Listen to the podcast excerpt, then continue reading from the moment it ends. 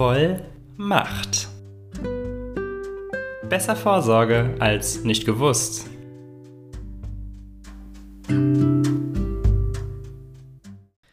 Herzlich willkommen zu Folge 4 von Voll Macht. Das ist die planmäßig letzte Folge, in der es um das Thema Organspende gehen soll. Ähm, klar, das ist jetzt nichts wie bei einer Vorsorgevollmacht oder einer, Patientenverfügung, was schnell durcheinander gebracht wird. Ähm, denn Organspendeausweis wissen eigentlich die meisten, worum es geht. Das sagt ja auch der Titel. Es geht um Organspende. Das Thema taucht trotzdem oft im Kontext mit der Patientenverfügung auf. Und das Thema ist mir auch sehr wichtig, weil man damit mit dem eigenen Tod auch noch das Leben von anderen Leuten retten kann. Ähm, es ist auch wie die anderen Dokumente eine Möglichkeit mit voller Macht, herzlich willkommen zum Titel von meinem Podcast, ähm, seinen Willen festhalten kann, ähm, an den sich dann auch gehalten werden muss. Mit anderen Worten ist es einfach eine andere Möglichkeit, seinen Willen für nach seinem Tod festhalten zu können, weshalb ich finde, dass das ähm, in diese Podcast-Reihe auf alle Fälle mit reingehört. Vorweg will ich nochmal sagen, niemand zwingt dich, dich mit deinem potenziellen Tod zu beschäftigen.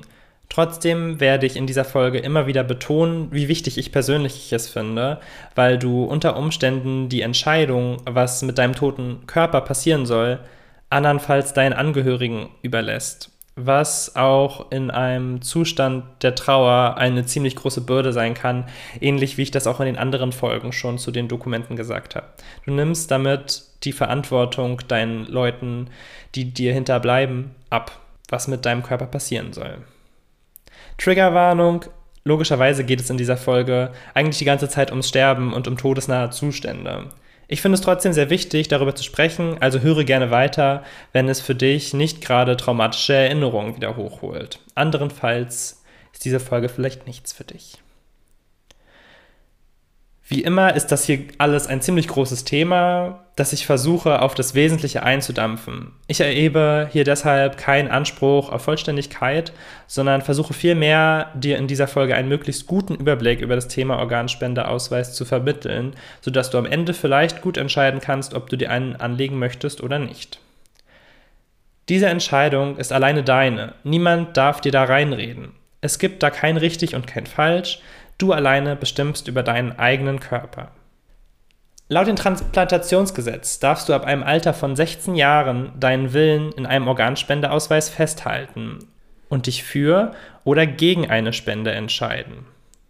Ab 14 darfst du einer Organspende schon widersprechen, ansonsten entscheiden deine Eltern oder Erziehungsberechtigten. Nach oben gibt es alterstechnisch keine Altersgrenze für die Organspende. Es kommt nicht aufs Alter an, sondern auf den Zustand der Organe. Dabei geht es um die Funktionsfähigkeit der Organe, ob sie infektiös sind oder die Person, die die Organspende empfangen soll, irgendwie durch das Organ in Lebensgefahr geraten könnte.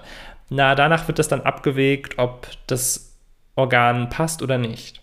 Auch wenn du zum Beispiel Krebs hast, kannst du nach deinem Tod trotzdem Organe spenden, wenn die Spendeorgane nicht befallen sind. Das wird alles vorher überprüft. Spendefähige Organe können für die Spende ausgewählt und ausgeschlossen werden. Das kannst du in deinem Ausweis festhalten. Diese spendefähigen Organe sind die Niere, die Leber, das Herz, die Lunge, die Bauchspeicheldrüse und der Dünndarm. Also wenn ich in dieser Folge von spendefähigen Organen spreche, dann geht es genau um diese Organe. Festgelegt ist das Ganze im Transplantationsgesetz, auch dass diese Organe nach dem Tod gespendet werden können.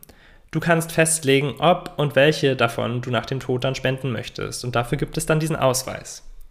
Viele Leute wollen keinen Organspendeausweis ausfüllen, weil sie nicht spenden wollen.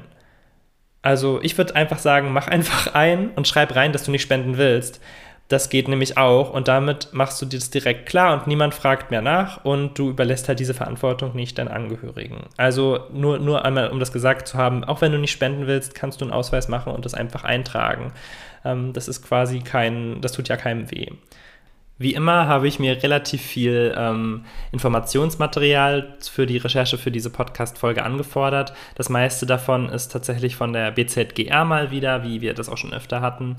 Und ich möchte jetzt äh, ein Fallbeispiel vorlesen aus dem Heft Wissen Kompakt Organspende, das Unterrichtsheft. Ich werde diese Hefte wie immer auch in der Podcast-Beschreibung ähm, ja, verlinken. Ich finde, dass in diesem Heft auf Seite 7 ein ganz schönes Fallbeispiel geliefert wird, damit man mal so ein Bild hat, wie das aussehen kann. Okay. Jan S., 22, ist ein kerngesunder junger Mann, der in seiner Freizeit sportlich sehr aktiv ist. Ob Snowboardfahren, Mountainbiking oder Fußball spielen.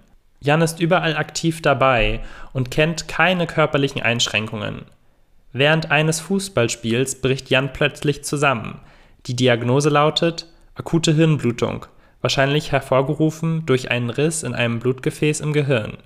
Nach zahlreichen Untersuchungen im Krankenhaus steht fest, Jan ist hirntot. Er käme als Organspender in Frage, aber er hat diesbezüglich nichts Schriftliches festgehalten und sich auch nicht mündlich geäußert. Seine sofort kontaktierten und schockierten Eltern sollen nun in Jans Sinne entscheiden. Während die Mutter der Meinung ist, dass es in Jans Sinne sei, wenn mit seinen Organen anderen Menschen ein Weiterleben ermöglicht wird, ist Jans Vater davon überzeugt, dass Jan vollständig in Frieden gelassen und unversehrt beerdigt hätte werden wollen. Dieses Fallbeispiel zeigt, finde ich, in meinen Augen noch einmal, wie verschieden auch die Meinungen dazu sein können und jetzt in diesem Beispiel die Meinung des Vaters, dass er möchte, dass sein Sohn lieber unversehrt bleibt, ist auf alle Fälle total valide. Also ich würde niemanden dafür verurteilen, der die in seinen ihren Ausweis das ankreuzt, dass kein Organ gespendet werden soll oder bestimmte Organe nicht gespendet werden sollen. Es ist auf alle Fälle ähm, hilfreich, sich da schon frühzeitig Gedanken zu machen, was man möchte mit seinem Körper und das schriftlich oder irgendwie festzuhalten, damit solche schwierigen Situationen der Familie nicht anvertraut werden müssen. Es ist nämlich der Fall, dass Ärztinnen das Angehörige fragen müssen, weil immer im Sinne der verstorbenen Person zu handeln ist. Also die sind sozusagen dazu verpflichtet zu fragen, wenn die Organe als Spenderinnenorgane in Frage kommen würden, ob das gespendet werden soll. Genau deshalb solltest du einen Ausweis machen und deine Angehörigen über den Inhalt in Kenntnis setzen. Das heißt, du solltest diesen Ausweis entweder an, an, an dir selbst tragen oder deinen Angehörigen sagen, wo er, der Ausweis liegt. Und die müssen Bescheid wissen, was da drin steht, weil sonst kann es, glaube ich, relativ ähm, unangenehm sein, wenn man so vor den Kopf gestoßen wird. Auch wenn man sich im Alltag nicht oft mit diesem Thema beschäftigt, hoffe ich, dass ich dir mit diesem Podcast einen Anstoß dafür liefere, einmal einen Ausweis auszufüllen. Um das Ganze jetzt noch ein bisschen zu klären, weil in diesem Fallbeispiel hat ja der Jan einen Hirntod erlitten. Und diesen Hirntod möchte ich jetzt ganz gerne nochmal definieren bzw. erklären, damit äh, du vielleicht auch eine bessere Vorstellung davon hast, ähm, ob du spenden möchtest, ähm, weil du vielleicht auch keine Vorstellung hast davon, was Hirntod bedeutet. Grundsätzlich wird nämlich eine Organspende erst dann durchgeführt, wenn der Hirntod festgestellt wird. Also sind in dem Sinne Horrorverstellungen unbegründet, wie dass du aufwachst und man dachte, du bist tot und deine Organe wurden entnommen und plötzlich wachst du auf ohne Leber und ähm, sowas ist dann einfach komplett unbegründet und eher der Stoff, aus dem unrealistische Gruselfilme gemacht sind. Ähm, denn der Hirntod ist mehr als nur der Ausfall von Herzschlag oder Atmung, die ja auch sozusagen, ähm, je nachdem, in welchem Schweregrad, auch wieder angestoßen werden können. Sondern der Hirntod ist das sicherste Zeichen eines Todes. Wobei sich jetzt natürlich die Frage stellt, wie man Tod definiert. Und darüber habe ich früher ehrlich gesagt auch nie großartig nachgedacht.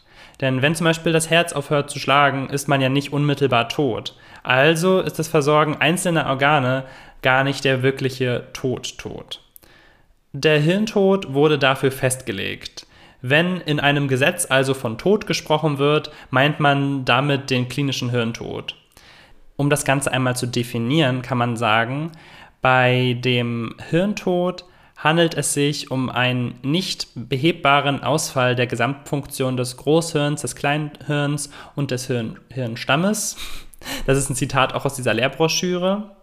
Also, um das Ganze zusammenzufassen, ein irreversibler Mhm. Ein irreversibler Ausfall der gesamten Hirnfunktion. Also das geht nicht mehr anzuschalten.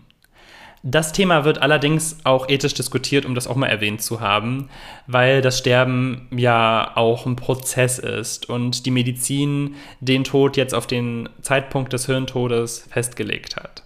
Auf diese ethische Frage möchte ich jetzt gar nicht unbedingt weiter eingehen. Das kannst du sozusagen auch für dich selbst festlegen, wie du dazu stehst. Aber wenn du einen Organspendeausweis machst, dann wird halt Tod mit Hirntod gleichgesetzt.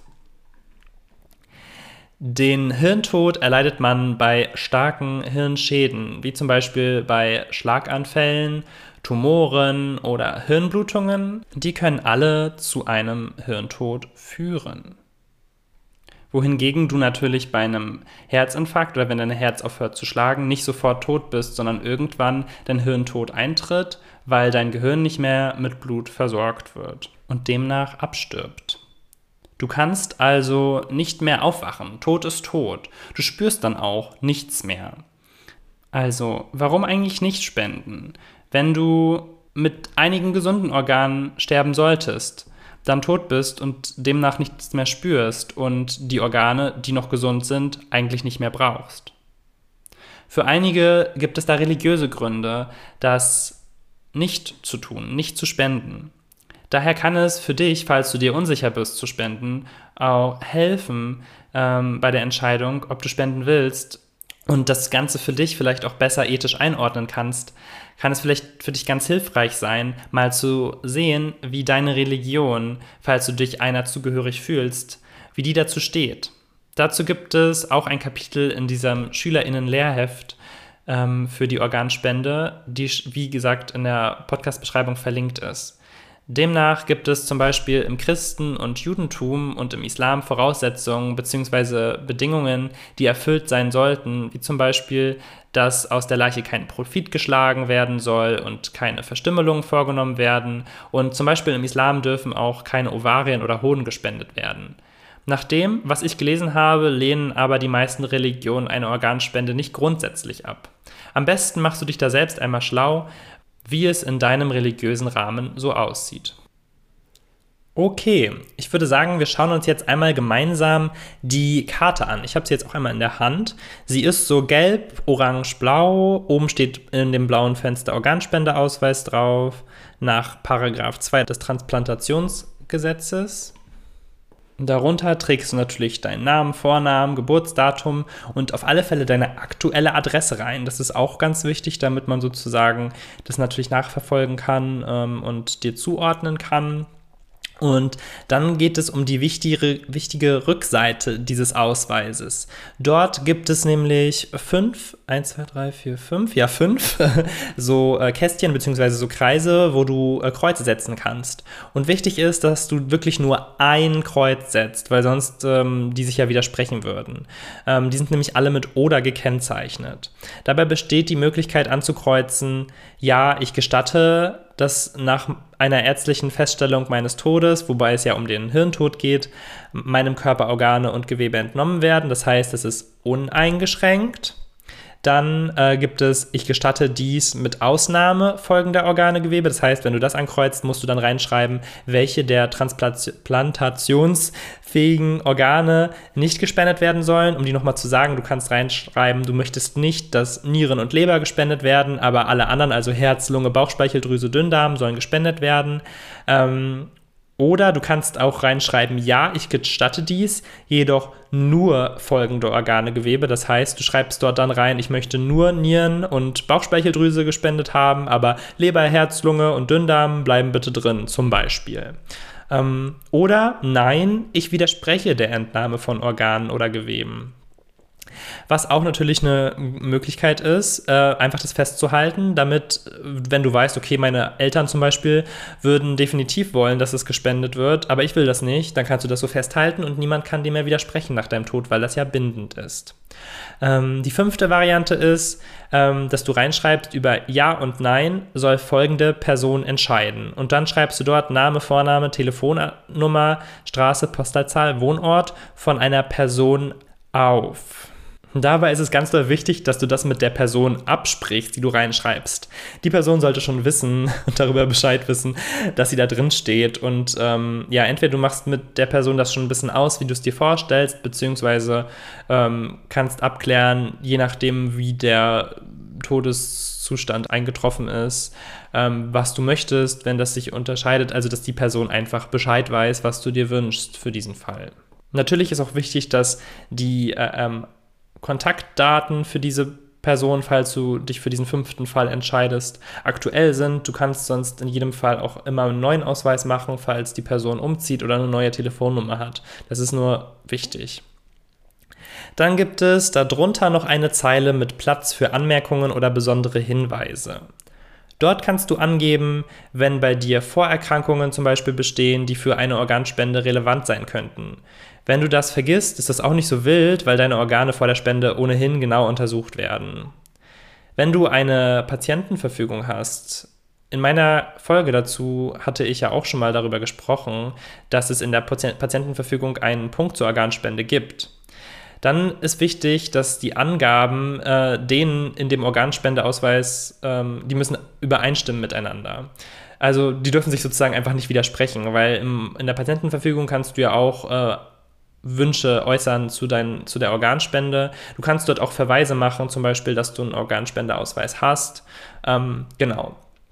Und dann ganz wichtig, Datum und Unterschrift. Und ab diesem Zeitpunkt ist das gültig. Es gibt kein, ähm, kein digitales Register für ähm, Organspendeausweise. Das heißt, du hast diesen Ausweis bei dir und wenn du ihn vernichtest, ist er auch nichtig. Das heißt, ähm, das ist total dir überlassen. Du kannst ihn jederzeit ändern oder einfach einen neuen machen, wenn du dir ähm, was ähm, das anders überlegst.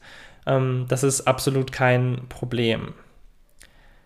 Okay, dann kommen wir nochmal zu dem Thema der Organvermittlung. Ich möchte das nochmal kurz anreißen, das Thema.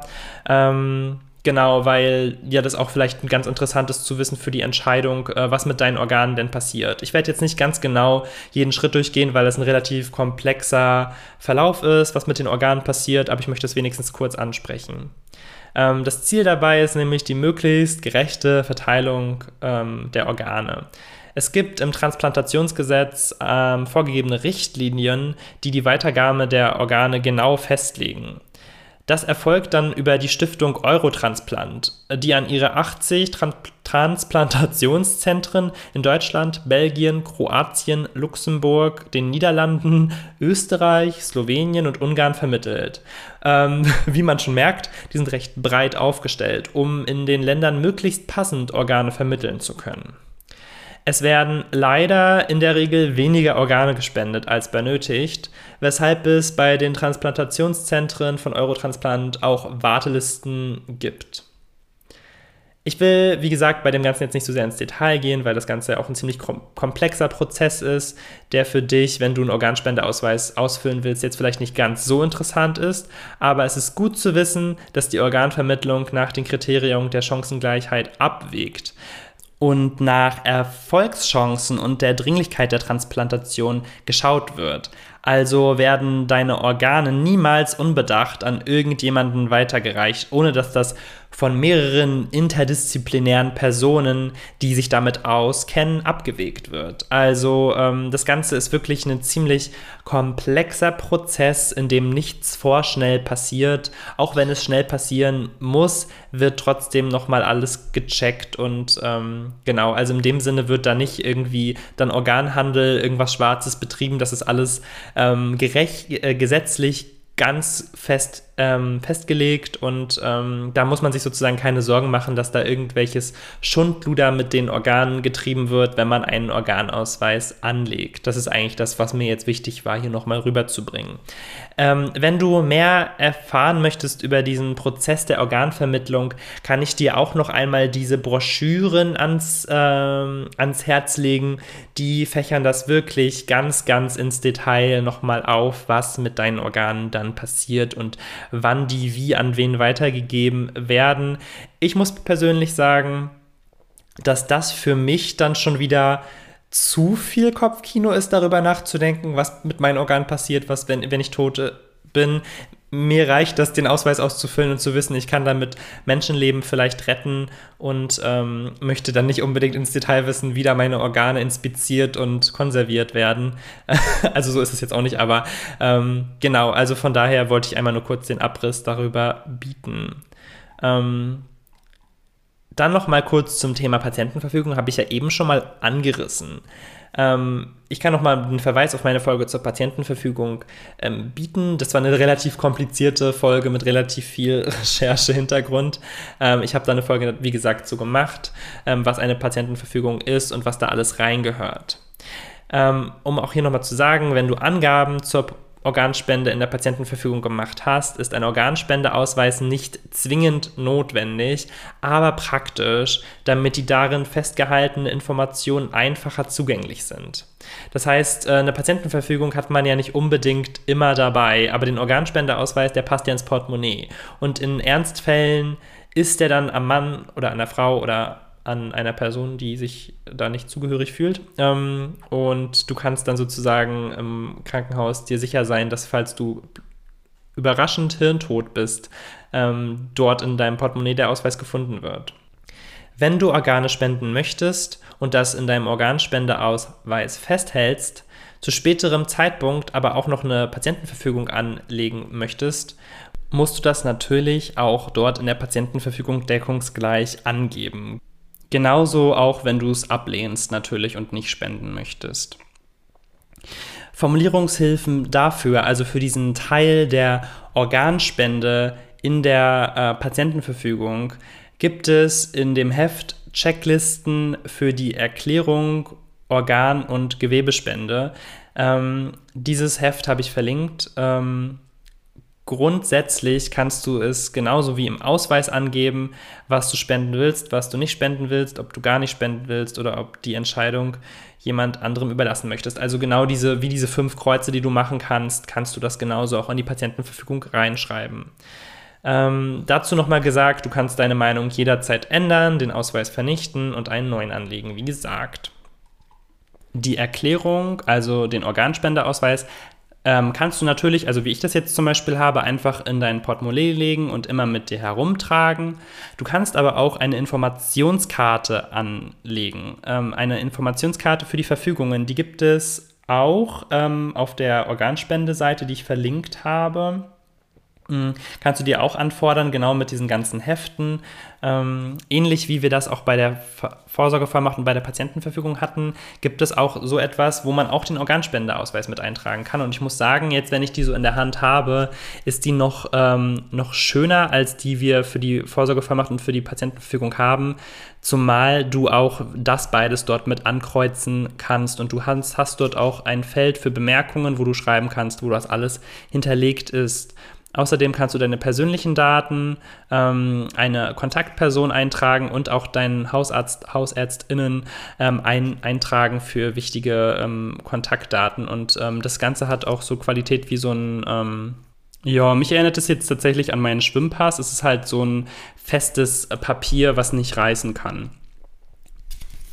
Ich überlege tatsächlich auch, mir so eine Informationskarte ins Portemonnaie zu legen, denn dort kann ich dann auch eintragen, was ich für vorsorgliche Dokumente habe, also Vorsorgevollmacht auch mit ankreuzen, wo ich sie aufbewahre, wer meine Ansprechperson ist, also da könnte ich zum Beispiel meine Mutter oder meine Schwester eintragen, mein äh, Hausarzt kann ich dann da direkt eintragen und ich habe ein freies Feld, wo ich auch zum Beispiel meine Allergien oder sowas eintragen könnte oder ob ich ähm, ein besonderes Vorgehen mir erwünsche oder falls man auch bestimmte Medikamente regelmäßig nimmt, ähm, was vielleicht wichtig wäre, dann kann man das dort alles eintragen.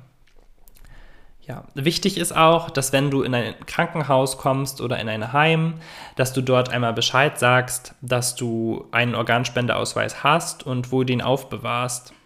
Ähm, ich habe, wie gesagt, meinen immer im Portemonnaie, weil das ja auch nicht so viel Platz wegnimmt. Genauso ist es aber auch mit der Vorsorgevollmacht und mit der Patientenverfügung, die man ja auch nicht immer mit sich rumträgt da ist es ganz doll wichtig, dass man da immer ähm, Bescheid gibt, dass du das hast und wo du es aufbewahrst, beziehungsweise wer in diesen Dokumenten eingetragen ist und als Ansprechpartnerin zur Verfügung steht. Ähm, das ist tatsächlich was, was ich, glaube ich, bisher in jeder Folge gesagt habe, ähm, dass die Personen wissen müssen, wo es liegt, dass du das überall angeben musst und ähm, dass du das am besten mit deinen Angehörigen absprichst. Das ist einfach, ähm, ja, ich wiederhole mich relativ häufig, aber ähm, ich hoffe, dass das trotzdem durch, dadurch vielleicht auch gerade durchsickert, dass es wirklich wichtig ist, denke ich. Also, einfach nochmal, um es nochmal zu sagen, allgemein ist es wirklich wieder hilfreich, wenn dir nahestehende Personen über den Inhalt deines Organspendeausweises äh, Bescheid wissen.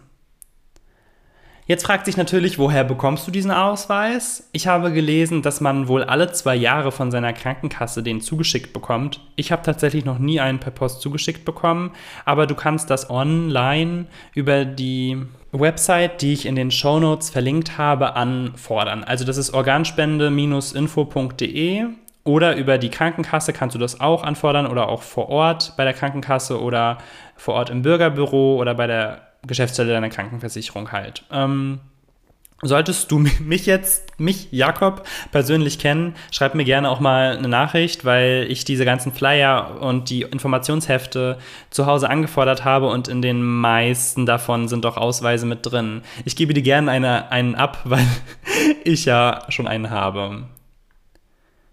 Okay, ähm, tatsächlich würde ich sagen, das war's dann mit dieser Folge. Mehr Informationen habe ich jetzt gerade erstmal nicht. Und ähm, ja, verrückterweise ist das jetzt auch die letzte Folge dieser Podcast-Reihe jetzt geplanterweise. Also trotzdem kannst du mir gerne, falls du diesen Podcast in 2021 ähm, anhörst, gerne noch Fragen schicken und dann kann ich vielleicht noch, äh, wenn es eine umfangreichere Frage ist, eine Folge dazu machen. Sonst antworte ich auch gerne auf allgemeine Fragen per Mail. Das ist kein Problem. Ähm, und dann würde ich sagen, ich stelle jetzt zum letzten Mal meine Feedback-Fragen ähm, für, für diese Podcast-Folge, weil ich ja auch noch meinen Praxisbericht schreiben muss, in dem ich dann auch solche ähm, Informationen sehr gerne annehme, weil mir das hilft, ähm, einfach nochmal das Ganze auswerten zu können, ähm, wie erfolgreich dieser Podcast war. Also es würde mir sehr viel bedeuten, wenn du mir schreibst, auch für diese Folge. In der Mail an vollmachtpodcast.gmail.com steht auch nochmal in der Beschreibung. Gibst du am besten einmal dein Alter, Geschlecht, Gender an, die Plattform, wo du den Podcast hörst, also Spotify, Google Podcast oder wo auch immer. Dann würde ich jetzt fragen, hast du schon einen Organspendeausweis oder machst du dir jetzt einen? Habe ich, hab ich dich vielleicht dazu bewegt, einen zu machen?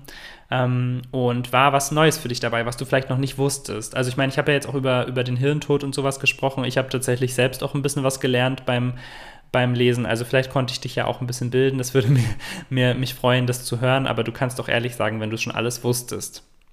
Auch Anmerkungen, wenn ich irgendwas noch ergänzen muss oder so, ähm, kannst du es gerne an mir schreiben oder auch offene Fragen, wie gesagt, gerne per Mail an mich an vollmachtpodcast.gmail.com. Okay, dann würde ich jetzt einmal sagen, ich bedanke mich ganz doll schon mal für die vielen lieben Rückmeldungen und konstruktiven Kritiken am Podcast, die ich bekommen habe. Ähm, das hat mich sehr glücklich gemacht, wie viele Leute mir dann doch äh, geschrieben hatten, wieder erwarten. Genau, und äh, es, war, es war mir eine Ehre, diesen Podcast zu machen und ich freue mich sehr, dass ich dieses Projekt ähm, so umgesetzt habe und es war eine gute Entscheidung, würde ich sagen. Und ich danke dir sehr, sehr, sehr fürs Anhören auch von dieser Folge. Und damit äh, wünsche ich dir einen, einen schönen Sommer oder wann auch immer du das hörst, eine schöne Zeit und bleib gesund. Tschüss.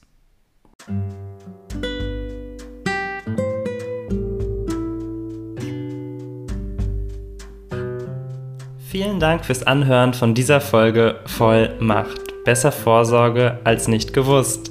Vielleicht fühlst du dich jetzt ja auch schon ein bisschen schlauer. Bleib gesund und bis zum nächsten Mal.